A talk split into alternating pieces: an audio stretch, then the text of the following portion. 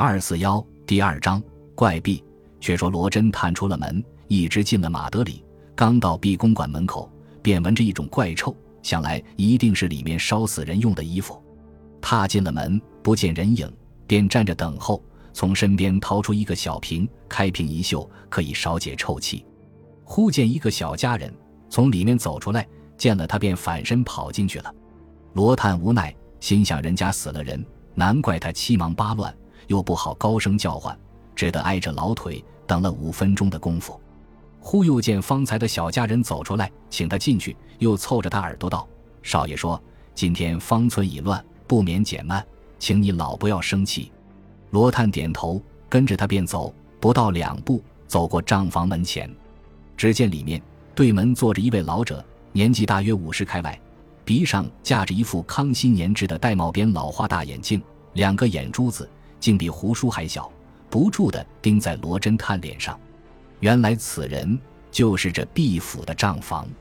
罗侦探也素知此人是个巨奸大华，原是毕老儿的舅爷，平日专一打小算盘，在小人面上刮皮。往往账房老爷与车夫争车钱，混账王八弟直骂到马路上。因为他姓黄，所以邻舍人家送他一个绰号，叫做“混账房”。护阴房与黄铜，有一次那混账房不知怎么正在弄口，同几个狐朋狗友高谈阔论，大骂罗侦探，说他跟洋鬼子一样的打扮，好似个猴子，还不如那流氓头包打听，倒是洋洋气壮，不失为好汉子。瞥眼见罗侦探正从他弄口走过，他便不敢声响，倒也罢了，只是他贼胆心虚，常常怀着鬼胎，深恐罗侦探报复。所以此时老羞成怒，一眼不煞地对罗侦探瞪着。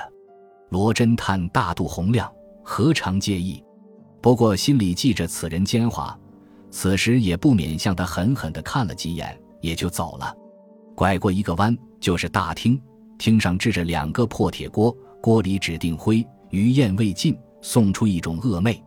幸亏罗侦探秀了解臭药水，不曾伤他肺管。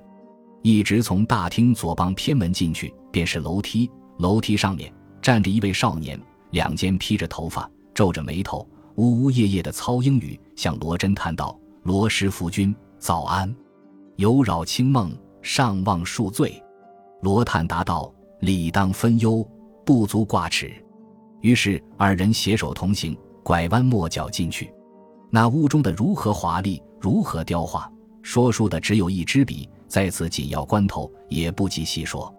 且说二人走到毕买办的卧室，毕公子便领着罗侦探进去，口里说道：“此乃先君一责之处，本不敢屈尊。”罗接口道：“刀在之交，不必过谦。”公子便请罗探在窗口以上坐地，自己也陪着对面坐了，道：“今日冒昧请君来，非为别事，实因家中出一可不可疑之事，非得先生大力。”无以结此疑团，素养人怀，想必能蒙金诺。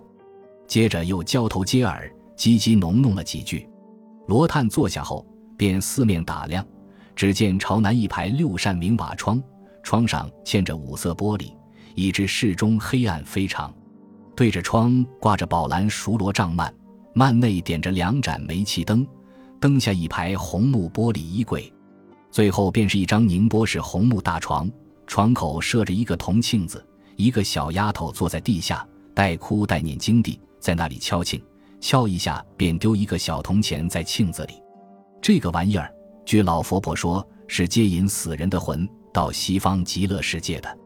那铜磬子响一响，黄泉路上就会亮一亮。这样说法究竟是亮不亮，那却没处考究的了。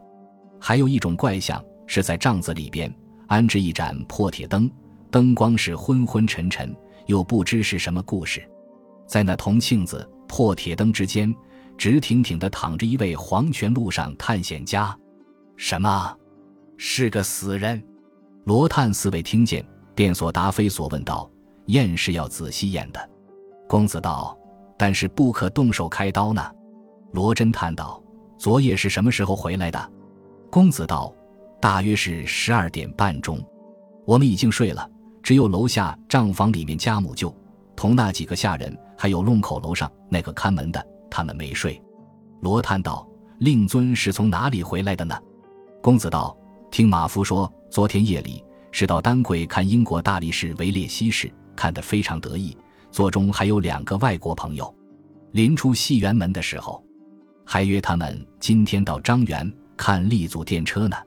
就是回来，童家母就吵了几句嘴，那个亦是常有的事。”罗探接着问道：“怎么是吵嘴吗？”公子道。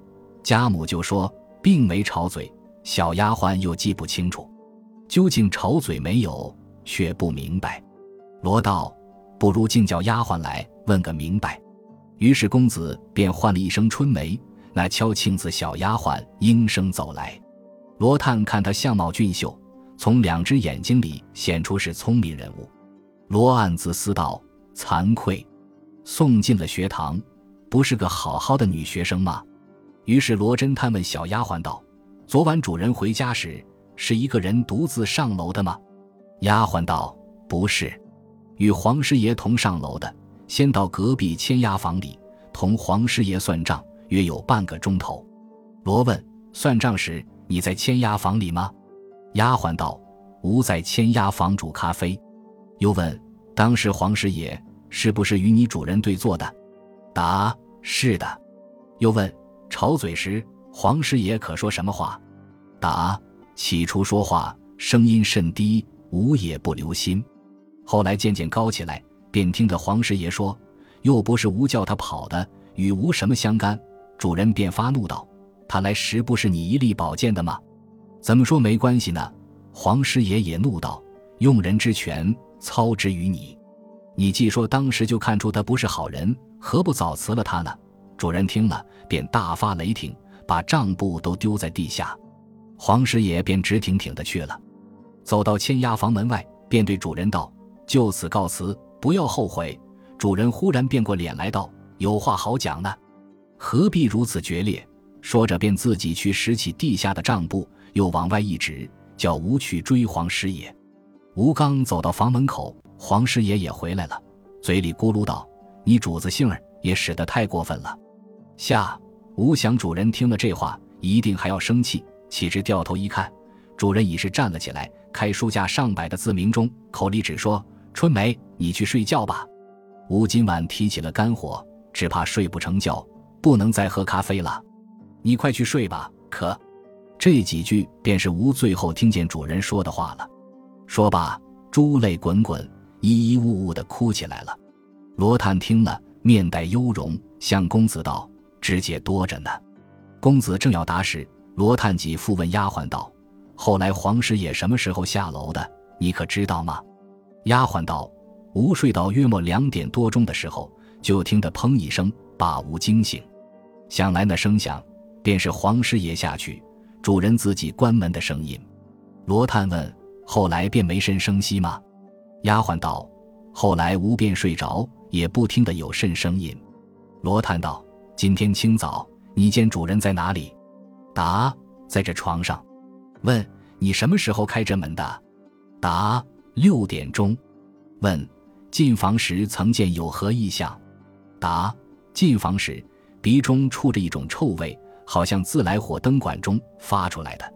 吾当时觉得气闷得很，便丢了扫帚等物在房里，走出去透透气。问：当时有别人同到房里吗？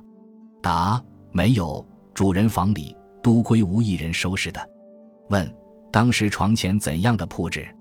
答：床前椅子上主人自己的衣服，照无天天进房时一样，自己折得整整齐齐。帐子两面都下着，并没有什么变相。问：何时方知主人已死？见主人怎样的睡着？答：将近到七点钟时，吾因主人往常起来得甚早。不论晚上什么时候睡，到此时早已起来了，便到床前叫了几声，终不见答应。后来揭开帐子一看，被窝裹得很好的，只是没有气息了。此刻还是这样的睡着，连被窝都没有动过呢。罗探听说，便问公子道：“谁叫不动被窝的？”公子道：“是吾的主意，因为要带你一看，或者易于着手些。”罗道：“好极，好极。”果然易于着手些，现在且到床前一看，说罢，便与公子同到床前，先看了折好的衣服，果然整齐，即此便显得死者是个心细的人。又到床头看被窝里外两面裹得很紧，死者面带一种似笑非笑、似怒非怒之色，面部也并无伤痕。罗探眉头一皱，忽而计从心来，屈膝蹲在地上，用指去挑被窝这近处，也不见什么，复又站起来道：“是了，是了。”说罢便绕到床背后，重复蹲了下去，仍旧用一指去挑被窝，忽然将被窝一边揭开，便露出死者一只手来。毕公子站在一旁，看得查验的奇怪，正看得呆了，忽然见他揭开死人的手来，真是莫名其妙。忽然见罗侦探指着那手道：“这东西往哪里去了？”这一惊，早把魂灵招回来了，顿口结舌，一时也说不出话来。继而问道：“罗君，你怎样会知道这件东西呢？”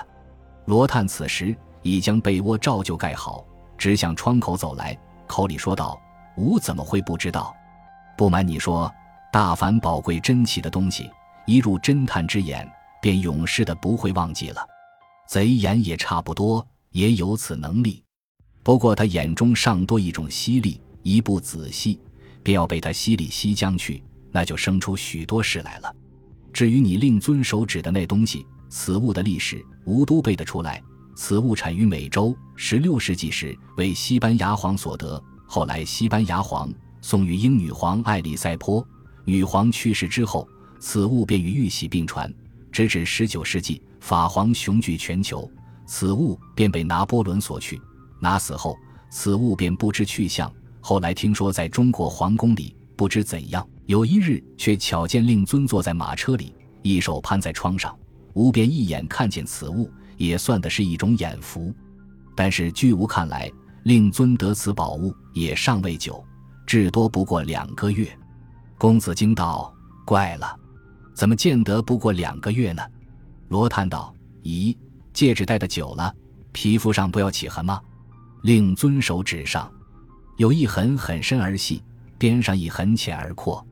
吴前次看见时，他不时地将那戒指摩擦，吴因此知道他是新得此物。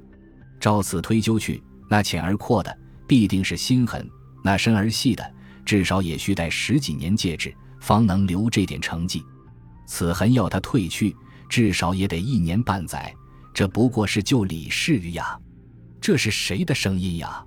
话犹未了，公子早听得房外有皮鞋脚响中带着笑声，不胜诧异，忙走到房门前一看，却见两个人正向房中走来。本集播放完毕，感谢您的收听，喜欢请订阅加关注，主页有更多精彩内容。